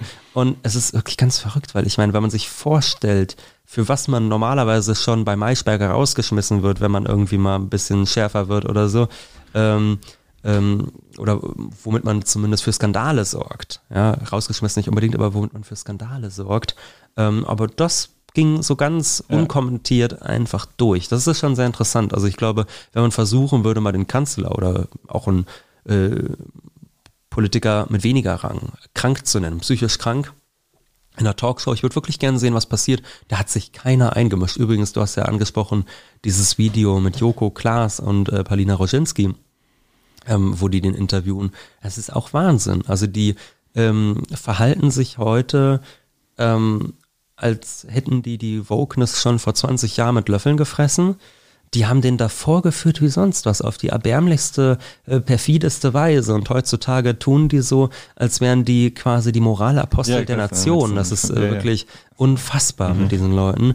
Ähm, aber äh, zum Thema Diskurs nochmal. Ich persönlich, ich habe kein Interesse an Diskurs, muss ich wirklich. Also so verrückt, wie das jetzt klingen mag, aber ich sag mal so, man hat da jetzt so Politiker vor ja, sich, okay. die, die sagen, mein Job ist es zum Beispiel durch äh, Maßnahmen wie Hartz IV Leute in die Armut zu treiben, um sie dazu zu zwingen, Arbeit anzunehmen, die sie eigentlich gar nicht annehmen wollen würden, damit sich das für andere finanziell lohnt. Das sind keine Leute, mit denen ich ein nettes Gespräch führen mag, sondern das ist schon ein Ziel des Podcasts zu sagen, das ist der Feind, jetzt ganz vulgär gesagt. Okay. Aber, äh, ja, das, ist natürlich, das sind spannende Sätze, weil du sagst, ich will keinen Diskurs. Mhm. Das, ähm, aber du, du willst eigentlich ganz viel Diskurs, nicht? Doch, du regst doch eigentlich Diskurs, also durch das, was du machst, regst du doch Diskurs an, oder nicht? Indem du äh, zeigst, dass das, was es gibt, nicht selbstverständlich, also dass das nicht so sein muss. Ja, also, also Diskurs, wenn man es jetzt so versteht, dass man quasi sagt, man will Öffentlichkeit erreichen für, für das eigene ähm, was man politisch vorhat und all diese Dinge. Mhm. In dem Sinne schon. Aber nicht ähm, mit und ich bin auch bereit zur Diskussion in dem Sinne, dass ja. ich sage, ich gehe jetzt in die Öffentlichkeit, meinetwegen manchmal in irgendwelche Talkshows oder so, ne, dass man bei 13 Fragen oder äh, mal in einer MDR-Talkshow oder so war ich auch mal, dass man da mit Leuten diskutiert, aber nicht, weil ich sage, prima demokratischer Diskurs, schön sich nett unterhalten und am Ende haben alle so ein bisschen recht, sondern schon äh, um öffentlich zu sagen, dass diese Leute Unrecht haben. So, also das ist schon der Zweck des Diskurses yeah, für mich. Ja, ja, okay. Und ich ehrlich gesagt, genauso instrumentell verhalten die sich dazu ja auch. Sie würden es Ja, nur nicht so sagen, sondern so sagen. reden da anders drüber. Reden da anders drüber. So, ich würde gerne mit dir noch über Ulrike Herrmann sprechen, Mhm, ja. weil ähm, ich finde, es ist ein, auch ein relativ spannendes Phänomen, was gerade äh, passiert mit diesem Buch, äh, Das Ende des Kapitalismus. Vielleicht müssen wir mal ganz kurz sagen, worum es geht. Also es geht darum, dass äh, Ulrike Herrmann sagt, wir, wir, wenn wir die Klimaziele einreichen wollen, dann können wir nicht mehr, können wir nicht mehr wachsen, sondern wir brauchen ein grünes Schrumpfen. Und äh, sie, sie malt ein Szenario an die Wand. Sie spricht von einer britischen Kriegswirtschaft. Es muss rationiert werden. Äh, Ressourcen werden knapp und äh, wir müssen einfach schrumpfen und der, der Wohlstand wird, äh, ja, wird reduziert werden. Ähm, jetzt landete dieses Buch auf vielen Bestsellerlisten. Ja. Ähm, und sie ist ständig ein, eingeladen zu Diskussionen. Und ich habe äh, heute tatsächlich noch ein Interview mit ihr gesehen äh, von der NZZ. Und ich würde gerne mit dir darüber reden, weil ich das ganz spannend finde, dass sie immer eingeladen wird und äh, ihre Position dar darstellen darf. Und ähm, irgendwann aber es gibt es also sie die ganze Zeit Sachargumente liefert und irgendwann gibt es aber so einen Moment, wo das Gegenüber einfach nicht mehr mit dem Sachargument auf Moderatoren oder ähm, äh, mit Sachargumenten kommen, sondern äh, sie, sie persönlich angreifen. Und das finde ich auch einen spannenden Moment. Also der, der Moderator der äh, NZZ hat gesagt, hat immer gesagt, die sind aber ap apodiktisch. Ähm, also sie sind auch schwarzmalerisch. Ähm, also den, den Gegner klein machen, aber immer wird dieses Thema, also oder das, was sie an Thesen vorbringt in ihrem Buch, ähm, irgendwann auf eine andere Ebene gebracht. Und ich frage mich, warum ist das so? Also das endet nie mit irgendeiner Politik, also mit irgendwie wirklich nur Sachargumenten gegeneinander, sondern es geht immer irgendwann los, dass, äh, dass sie persönlich irgendwie angegangen wird. Diskutiert auch mit vielen, mit Lars Feld hat sie äh, bereit, Mhm. glaube ich, Christian Lindner auch, sondern ähm, warum das, warum das passiert. Ich meine, ihr habt auch eine Sendung äh, zu Ulrike Herrmann gemacht, vielleicht kannst du mal was dazu sagen. Na gut, erstmal zur Frage, warum sie so angegriffen wird. Ähm, das ist natürlich erstmal ein Abwehrverhalten, also wie irgendwelche deutsche Proleten, denen es eigentlich selbst ziemlich scheiße geht, dann irgendwie meinen, sie müssen ihre Wut an Arno Dübel auslassen und nicht an denen, die ihnen so schlechte Löhne zahlen. Also ich glaube, so ist es auch erst ein Abwehrverhalten. Ne? Man hat irgendwie zum Beispiel mit der NZZ, hast du jetzt ja genannt, ich meine, das ist halt so bürgerlich, wie es irgend nur geht. Also jetzt, ich, zumindest war das früher so, ich weiß nicht, ob es immer noch so ist, aber früher war es ja so, wenn du NZZ-Aktieneigner sein wolltest, musstest du in der ähm, liberalen Schweizer Partei sein. So, also ich meine, das ist einfach das politische Spektrum, in dem wir uns da bewegen, dass Ja, so klar. Leute nicht gerade begeistert sind, sondern sich davon angegriffen fühlen. Und dann, wenn man noch so eine, wirklich, man muss es ja sagen, sehr, sehr intelligente Person wie Ulrike Herrmann vor sich haben, die sich natürlich in ihrem Thema auch viel besser auskennen, ne? also in diesem historischen Thema äh, Kriegswirtschaft, aber auch, also es ist ja eine Frau, die hat einen unglaublichen äh, Sachverstand, was Zahlen und Fakten angeht. Ja. Ne? Also die kann ja jeden an die Wand reden eigentlich durch das, was sie einfach an Zahlen, egal ob zum Klimawandel oder zur Ökonomie weiß. Das heißt, ähm, dass da Leute sehr schnell auf so eine persönliche Ebene gehen, das ist aus deren Sicht, so unangenehm es auch sein mag, verständlich. Und Äh, ähm. Nee, nur, dieser Vorwurf des Apodiktischen, dem- da wollte ich noch kurz was zu sagen. Das ist, finde ich, immer so ein lustiger Vorwurf, weil wirft Leuten vor, dass sie meinen, das richtig zu wissen. Mhm. Und ich meine, was ist denn das für ein dummer Vorwurf? Also, wenn man sagt, man geht in die Öffentlichkeit, man schreibt ein Buch über was, dann tut man das normalerweise schon aufgrund dessen, dass man glaubt, dass man da was zu sagen hat und nicht aufgrund dessen, dass man sagt, ach ja, könnte auch ganz anders sein, als ich schreibe oder so. Also dann der Frau vorzuwerfen, dass sie ihre Thesen, die ich nicht teile, Ja, aber dass sie ist die mit okay. Werbe vertritt, ist total lächerlich. Fakten vorlegen und Fakten in der Sache diskutieren, selbst in etablierten Medien manchmal gar nicht mehr so Nein, so einen großen nicht. Stellenwert hat. Aber- beobachtest du das oder nicht? Nie, äh, ich weiß halt auch nie, ob das jemals so richtig anders war oder ob man Okay. nicht das eher verklärt so in die ähm, Vergangenheit blicken. Da bin ich mir ehrlich gesagt unsicher, ob das mal besser war. Also ich kann schon sehen tatsächlich, also da würde ich schon zustimmen, dass man bei zum Beispiel öffentlich-rechtlichen Sendern früher ein etwas höheres Niveau hatte. Also ich meine, ich habe da ja selbst die Ausbildung gemacht und ich habe zum Beispiel dann äh, von meiner damaligen Chefin gesagt bekommen, guck dir doch im Archiv dieses oder jenes an. Und tatsächlich, solche die äh, Kultursendungen, aber auch einiges, was an Dokus damals stattgefunden hat, war schon kritischer und interessanter als das, was heute gesendet wird. Also ich würde schon sagen, ja, bis zu einem gewissen Grad mag da mal ein höheres Niveau, ein bisschen besserer Diskurs da gewesen sein, aber ich glaube, das macht den Kohl gar nicht fett, sondern ich glaube schon, das sind immer mediale Diskurse, die von Leuten ausgefochten werden mit bestimmten Interessen, denen es den, dementsprechend auch nicht um Sachlichkeit geht. So wie es mhm. mir ja auch, also mir geht es insofern um Sachlichkeit, als ich sagen würde, ich habe dann auch recht, wenn ich irgendwas öffentlich sage, aber ich will dann am Ende schon auch in der Diskussion recht behalten und mit der Prämisse geht ja auch jeder hin. Ja. Zumindest jeder, der sich ernst nimmt.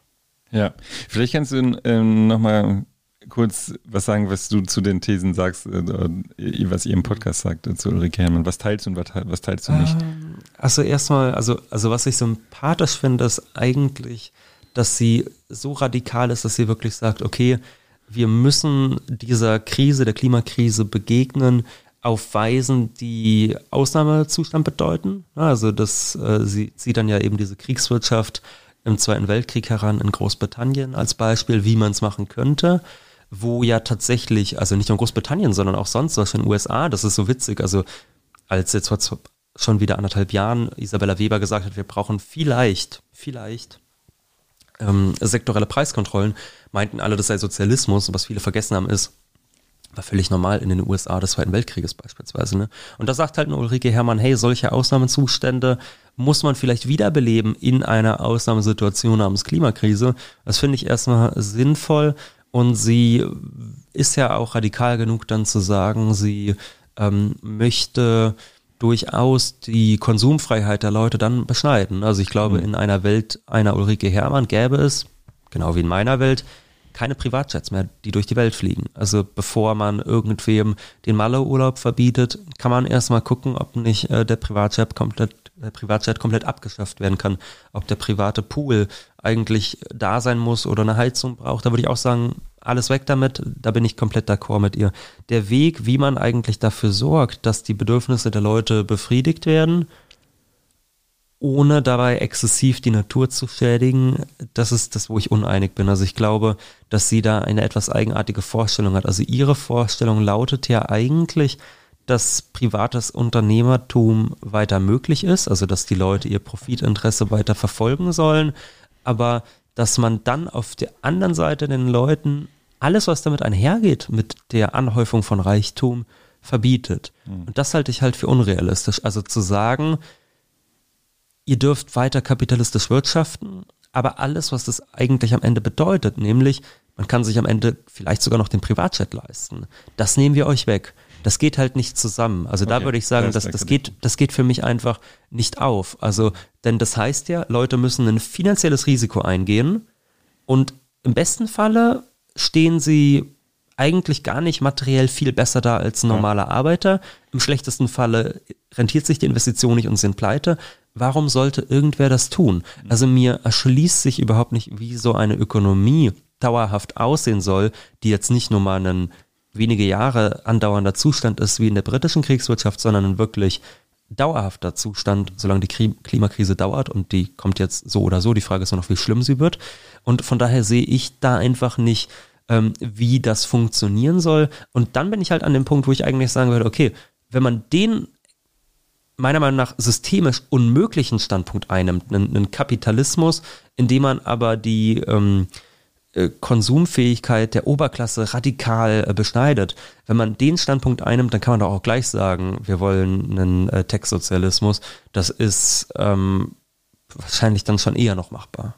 Okay, grünes Schrumpfen, willst du mitgehen? Meinetwegen. Also ich sag, ich sag's mal folgendermaßen: ähm, das, das sind ja Notwendigkeiten, die, die, die kann man ja gar nicht irgendwie beheben, sondern wenn man sagt, so und so viel Emissionen äh, gehen, ansonsten fliegt uns der Laden um die Ohren oder so und so viel Naturschändung geht und äh, wenn wir darüber hinausgehen, fliegt der Laden uns um die Ohren und da sind wir, wir wissen schon weit drüber hinaus. Das sind ja Sachen, die kann man sich gar nicht aussuchen. Von daher, klar, da habe ich auch kein Problem mit. Das ist ja dann eine Frage, wie produziert und verteilt man in Zukunft und da müsste man klar. dann eben gucken, ähm, wie macht man das? Aber die Debatte, die gibt es ja eigentlich auch fast gar nicht. Ja.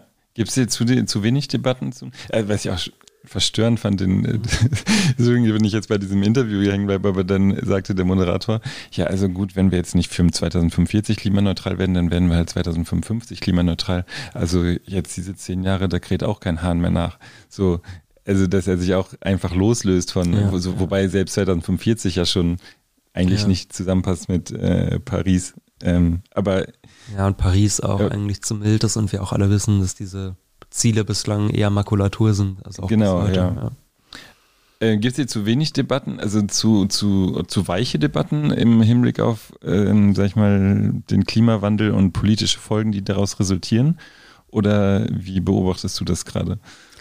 Gut, die, die politischen Folgen wären jetzt nicht das erste, was in den Sinn kommt, sondern das erste wäre erstmal ökonomische Lebensrealitäten. Ne? Mhm. Und Ökonomie heißt halt nicht, ich glaube, das ist übrigens was sehr Wichtiges, das wollte ich vorhin noch sagen, weil du schon gesagt hast, junge Leute wissen ja oft gar nicht unbedingt, was sollen die mit Ökonomie anfangen. Naja, ähm, das ist auch ein Ziel des Podcasts, dass man den Leuten an allen Ecken und Enden zeigt, wo Ökonomie in ihrem Leben eigentlich stattfindet. Die Leute denken bei Wirtschaft, denken die an irgendwelche FDP, Heinis im ähm, Polohemd oder an irgendwelche Bankenviertel oder so. Aber Ökonomie bedeutet einfach tägliche Reproduktion menschlichen und sozialen Lebens. Ne? Also das, das ist erstmal, dass das Ökonomie heißt. Und da muss einem halt ganz klar sein, wir sprechen jetzt zum Beispiel, gerade schon im Jahr 2023, sprechen wir schon über Sachen wie Wasserrationierung. Ja. Ne? In Deutschland. In Ja. Deutschland, was ein Land ist, was eher milde noch betroffen ist im internationalen Vergleich. Da sprechen wir jetzt schon über Wasserrationierung. Also da, da sprechen wir jetzt über die Frage, wie schaffen wir es, dass jeder genug zu trinken und zum Duschen hat und so. Ja. Ähm, in, in Frankreich geht es noch weiter, da geht es dann schon um Fragen der Energiesicherheit oder sonst irgendwas. Ne? Also da geht es dann schon um Strom etc. Ähm, und um die Sicherheit irgendwelcher Atomreaktoren oder so. Das heißt, ähm, das, das sind ganz alltägliche Fragen von Lebensrealität und vom über die Runden kommen, die davon betroffen sind. Und das wäre das Erste, worüber ich nachdenken würde, wenn es wirklich um den Klimawandel geht. Ne? Also der, ich, das sagt man ja auch immer so gerne, sagen ja auch Klimaschützer immer so gerne, ähm, die Welt wird schon ohne den Menschen klarkommen. Es Ja. ist ja eher umgekehrt, so die Frage ist ja, wie kommt der Mensch mit und in der Welt klar? Und das sieht jetzt gerade eher so aus, als würde das in den kommenden Jahrzehnten immer schlechter werden. Ja. Ne? Also wenn die Menschheit wirklich so radikal den Planeten jetzt ähm, an seine Grenzen treibt, dass wir irgendwann darauf nicht mehr leben können, da wird sich der Planet irgendwann später wieder von uns Menschen erholt haben. Ja. Aber umgekehrt wird es schwer. Ja, umgekehrt wird schwer. Voll. Ähm, du warst auch in einer Sendung zu Gast bei Fakt ist, glaube ich, ne? Da ging es um den, auch um Wohlstand.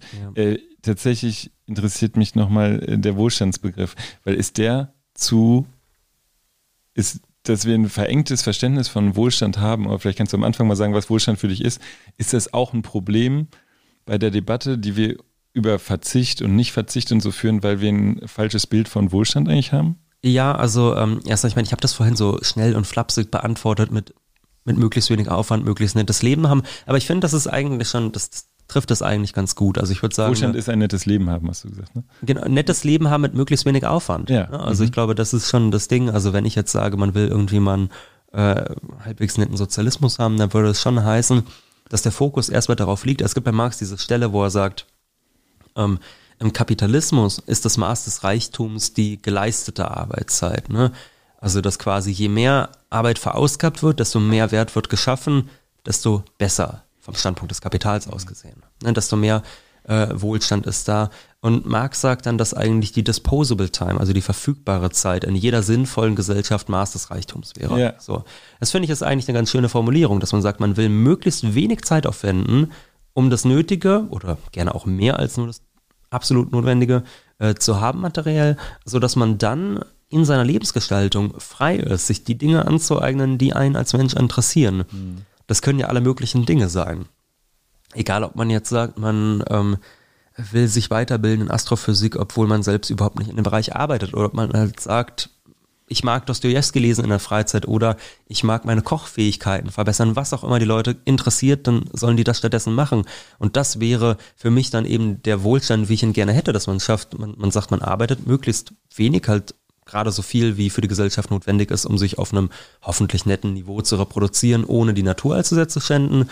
Und ansonsten guckt man, dass man seine Zeit frei gestalten kann und all das, was uns als Menschen ausmacht, möglichst äh, zum Ausdruck bringen kann oder erleben kann. Das wäre erstmal das, ähm, was ich gerne hätte. Und was natürlich interessant ist, ist, dass man in diesem Land, äh, aber auch andernorts natürlich, das soll jetzt gar nicht nur auf Deutschland beschränkt sein, ähm, so ein Ideal von Leben hat, was tatsächlich sehr stark, also sehr viel Aufwand, also Kostenaufwand erheischt und gleichzeitig finde ich nicht unbedingt einen hohen Lebensstandard oder ein nettes Leben bedeutet. Also wenn ich jetzt zum Beispiel mir ansehe, die Deutschen haben ihren Fanatismus mit dem Eigenheim. Ich lebe jetzt in einer wirklich netten Wohnung in Leipzig. Ich äh, kann sagen, sie ist gut schallgedämmt. Das weiß ich aus der Wohnung, die ich vorher hatte.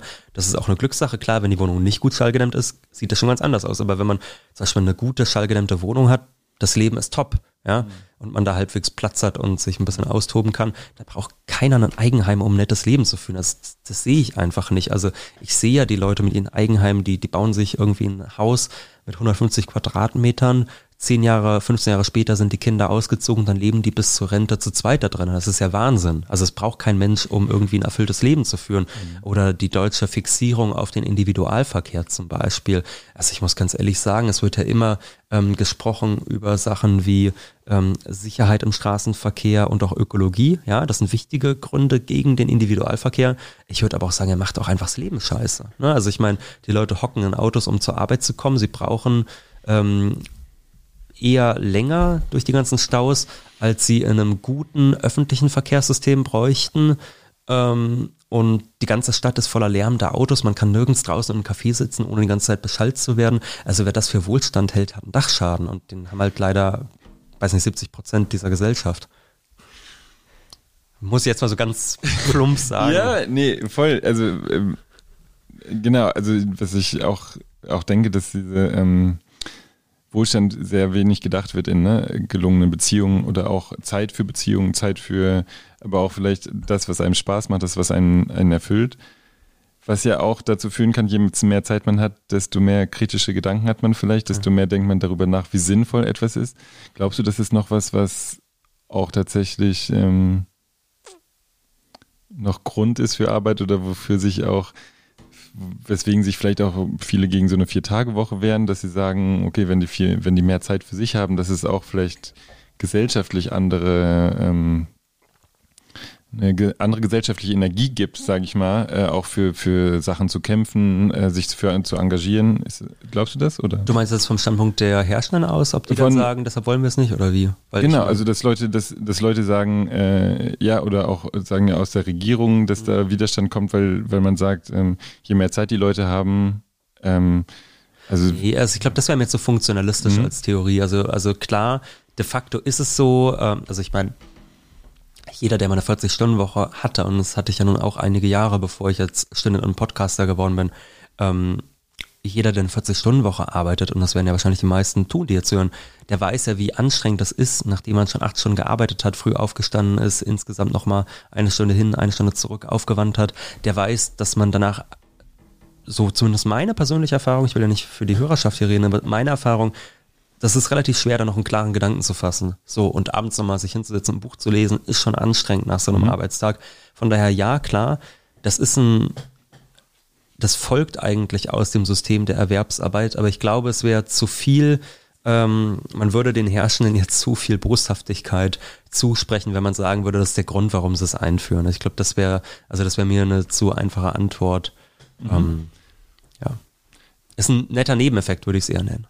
Okay, glaubst du, dass das auf Konsumverhalten, also weniger Arbeit, wenn man jetzt Wohlstand weniger in Besitz, äh, Arbeit, ähm, ja doch vielleicht und Geld bemessen würde, dass äh, das auch einen Einfluss auf Konsumverhalten hätte? Und das wäre ähm, nicht zwingend, ja, nee.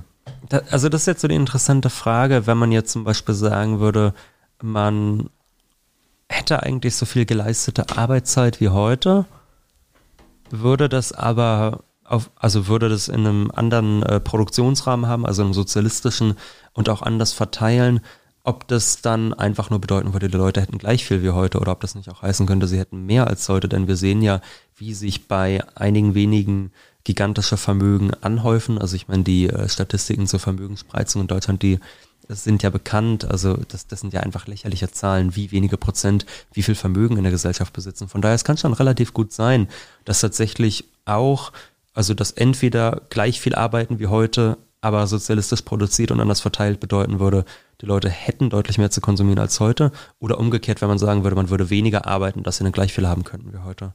Das halte ich durchaus für möglich. Glaubst du, ähm, dass es Möglichkeiten gibt, dass dieser Wohlstandsbegriff auch breiter diskutiert wird in der Öffentlichkeit äh, in der Zukunft oder siehst du da eher geringe Chancen? Äh, ich glaube tatsächlich. Kritischer Wohlstandsbegriff vielleicht. Gibt es sowas? Nee. Naja, das ist, das, das ist dann schon immer eine Sache. Also was wird in der Öffentlichkeit diskutiert, das ist schon eine sehr kontingente Sache. Da reicht es manchmal eigentlich schon, dass zwei, drei Leute in irgendwelchen Zeitungen hocken und die schnappen so einen Diskurs auf und finden ihn interessant und bringen den dann selbst bei sich in der Zeitung ein. Und auf einmal stellen sich alle anderen Zeitungen auch die Frage oder so. Also das sind schon Sachen, die können passieren, dass tatsächlich solche mhm. ähm, Diskurse dann ausgelöst werden. Das halte ich durchaus für möglicher. Okay. Du bist großer Fan zum Schluss klassischer Musik, stimmt das?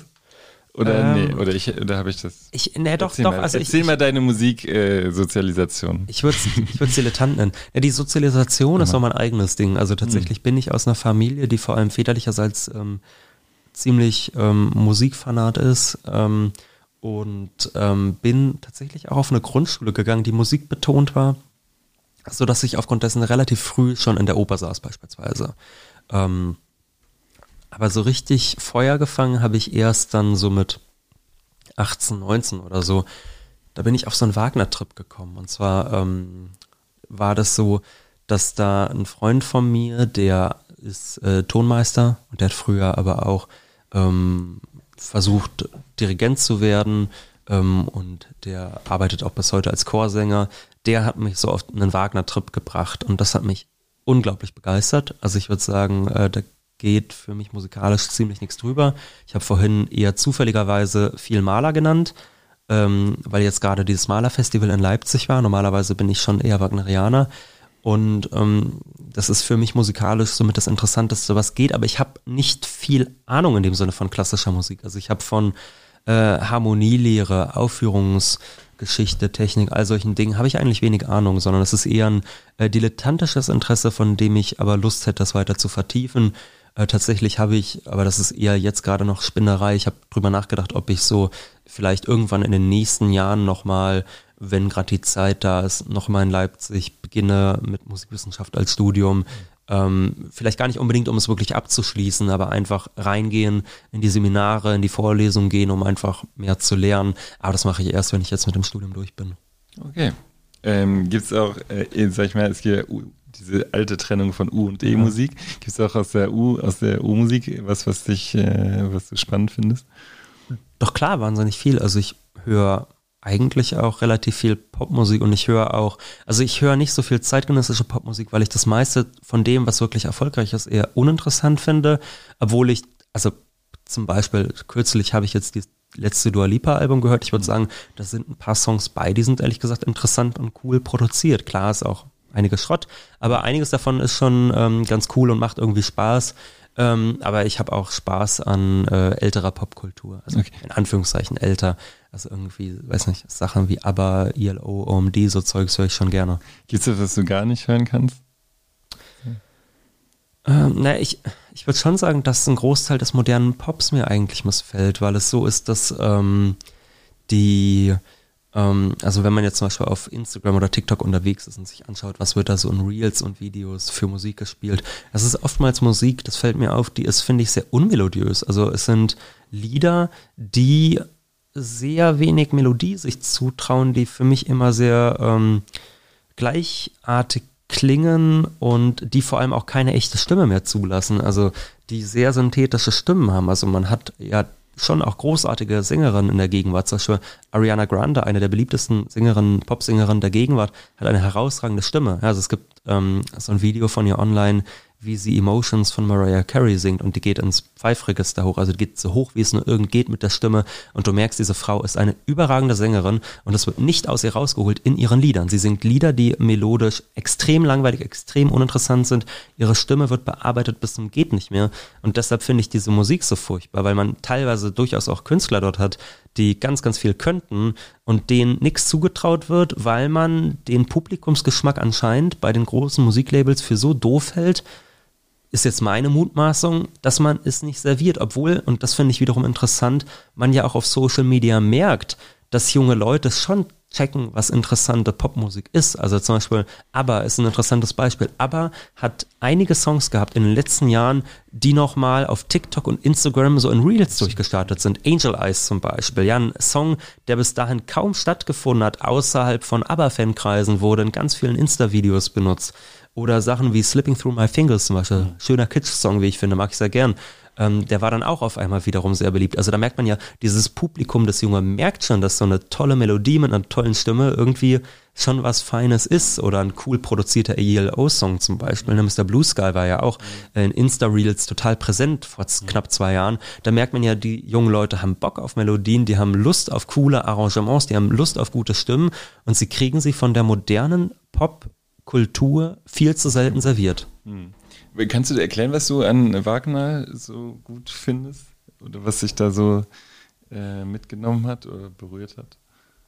Ähm, ich, ich finde das gar nicht leicht in Worte zu fassen. Ja. Also ich finde, wenn man, ja, aber also ich würde mal, man, man kann ja versuchen, einen Weg zu ebnen, weil die meisten Leute hören immer Wagner und sagen so, oh Gott, Wagner, jetzt mal vom Politischen ganz abgesehen, was ein bisschen schwierig ist, ähm, sagen die Leute ja immer, das sei so schwer zugänglich und ich finde, das ist überhaupt nicht der Fall. Ich finde tatsächlich, also für mich war das so mit der leichteste Zugang damals ähm, und ich finde auch Wagner viel in Anführungszeichen gefälliger als viel anderes ähm, und viel interessanter.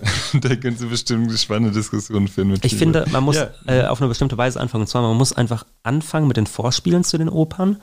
Ähm, also wenn man sich den Holländer Tannhäuser, also zum Beispiel diese frühen Sachen nimmt, die haben, also die sind ja eh noch gefälliger und vor allem auch noch kürzer als dann die späteren Riesenwerke. Mhm. Und wenn man sich zum Beispiel da so diese Vorspiele nimmt, die gehen ja 10, 12 Minuten, da sind alle Themen drin, die in der Oper wichtig sind.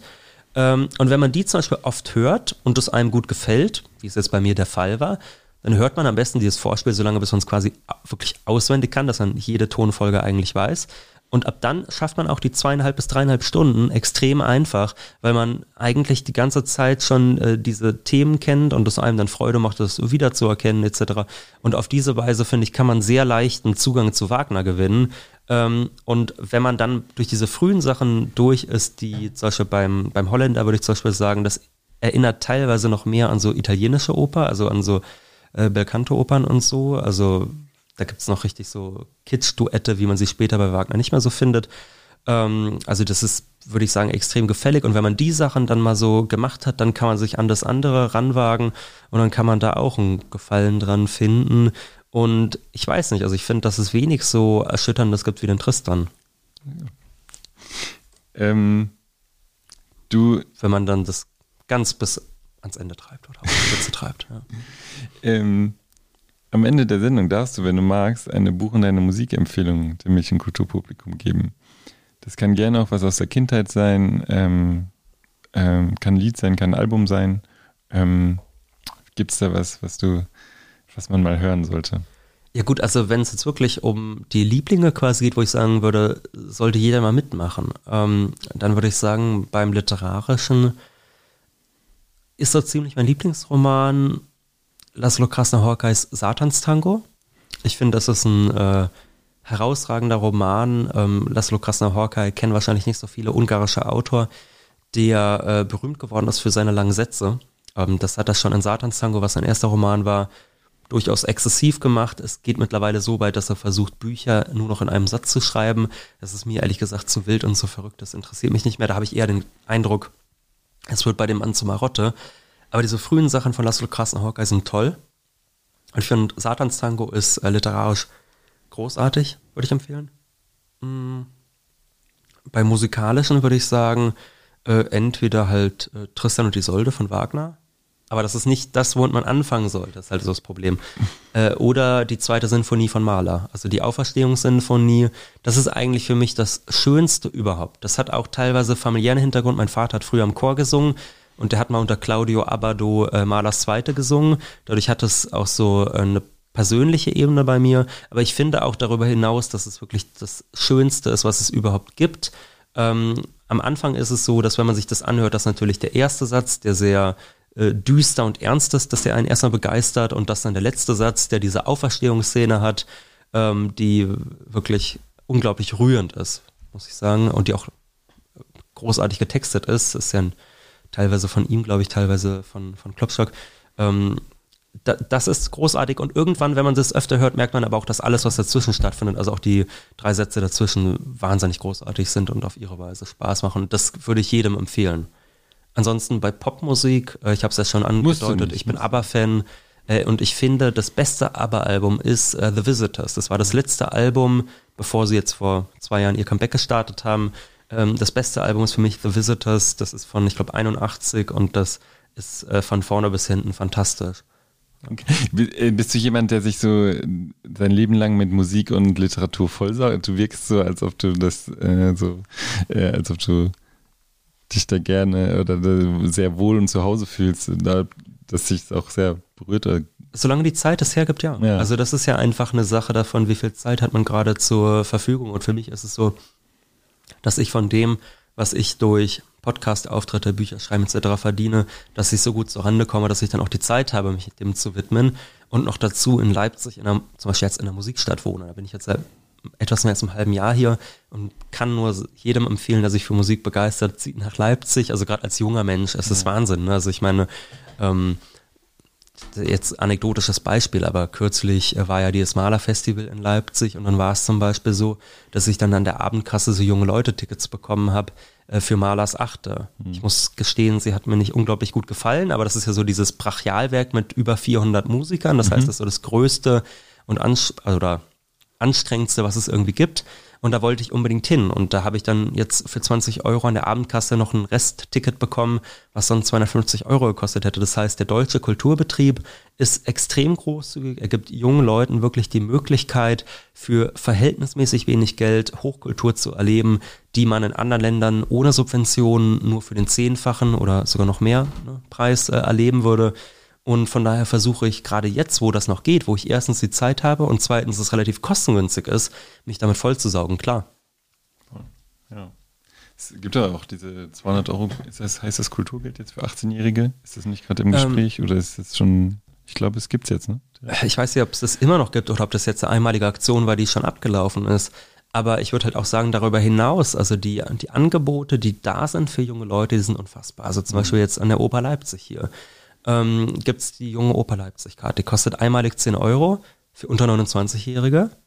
Und die gilt dann eine ganze Spielzeit. So war es zumindest diese mhm. Spielzeit. Keine Ahnung, wie es in der kommenden sein wird, aber so war das jetzt. Mhm. Und das heißt, man kauft sich für 10 Euro diese Karte und dann geht man abends zur Abendkasse und sagt, guten Tag, ich hätte gerne eine Karte und kriegt dann eine Restkarte. Und da dieses Haus normalerweise nicht gerade ausgebucht ist, heißt es dann, man sitzt auf 80 Euro Plätzen ja, für, für 10 Euro.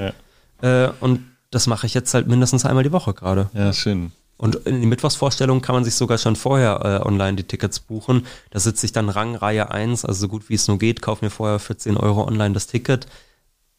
Ja, also man wäre verrückt, wenn man es nicht tut. Das äh, klingt sehr, sehr schön, ja. Das gab es in Münster damals auch als Student, 5 Euro so Resttickets immer. Und in Berlin, wo ich herkomme, gibt es auch. Ich meine, Berlin ist eine wahnsinnige Kulturstadt. Ja. ja.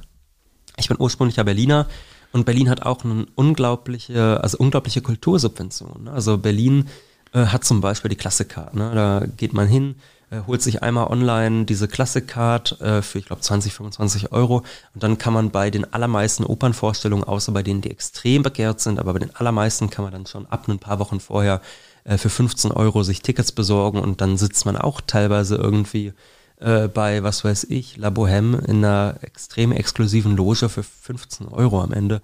Also, liebe junge Leute, die hier zuhört, guckt nach den Kultursubventionen in eurer Stadt.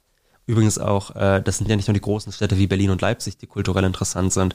Ich habe jetzt dieses Jahr schon in Meiningen oder Cottbus, was jetzt nicht gerade A-Häuser sind, ne, äh, tolle Aufführungen erlebt. Also es gibt an sehr vielen Orten in Deutschland große Kunst zu erleben für wenig Geld. Ganz herzlichen Dank, dass du da warst. Schön war es mit dir. Ja, ähm, vielleicht kommst du irgendwann mal wieder. Und ähm, alles Gute für dich, für den Podcast weiterhin, äh, für äh, vielleicht weitere Bücher, äh, wer weiß. Und weiterhin viel Spaß an äh, der Kultur, an Büchern, Musik. Äh, danke, dass du da warst. Ole ja, vielen Dank natürlich für die Einladung und natürlich die Empfehlung, hier reinzufolgen.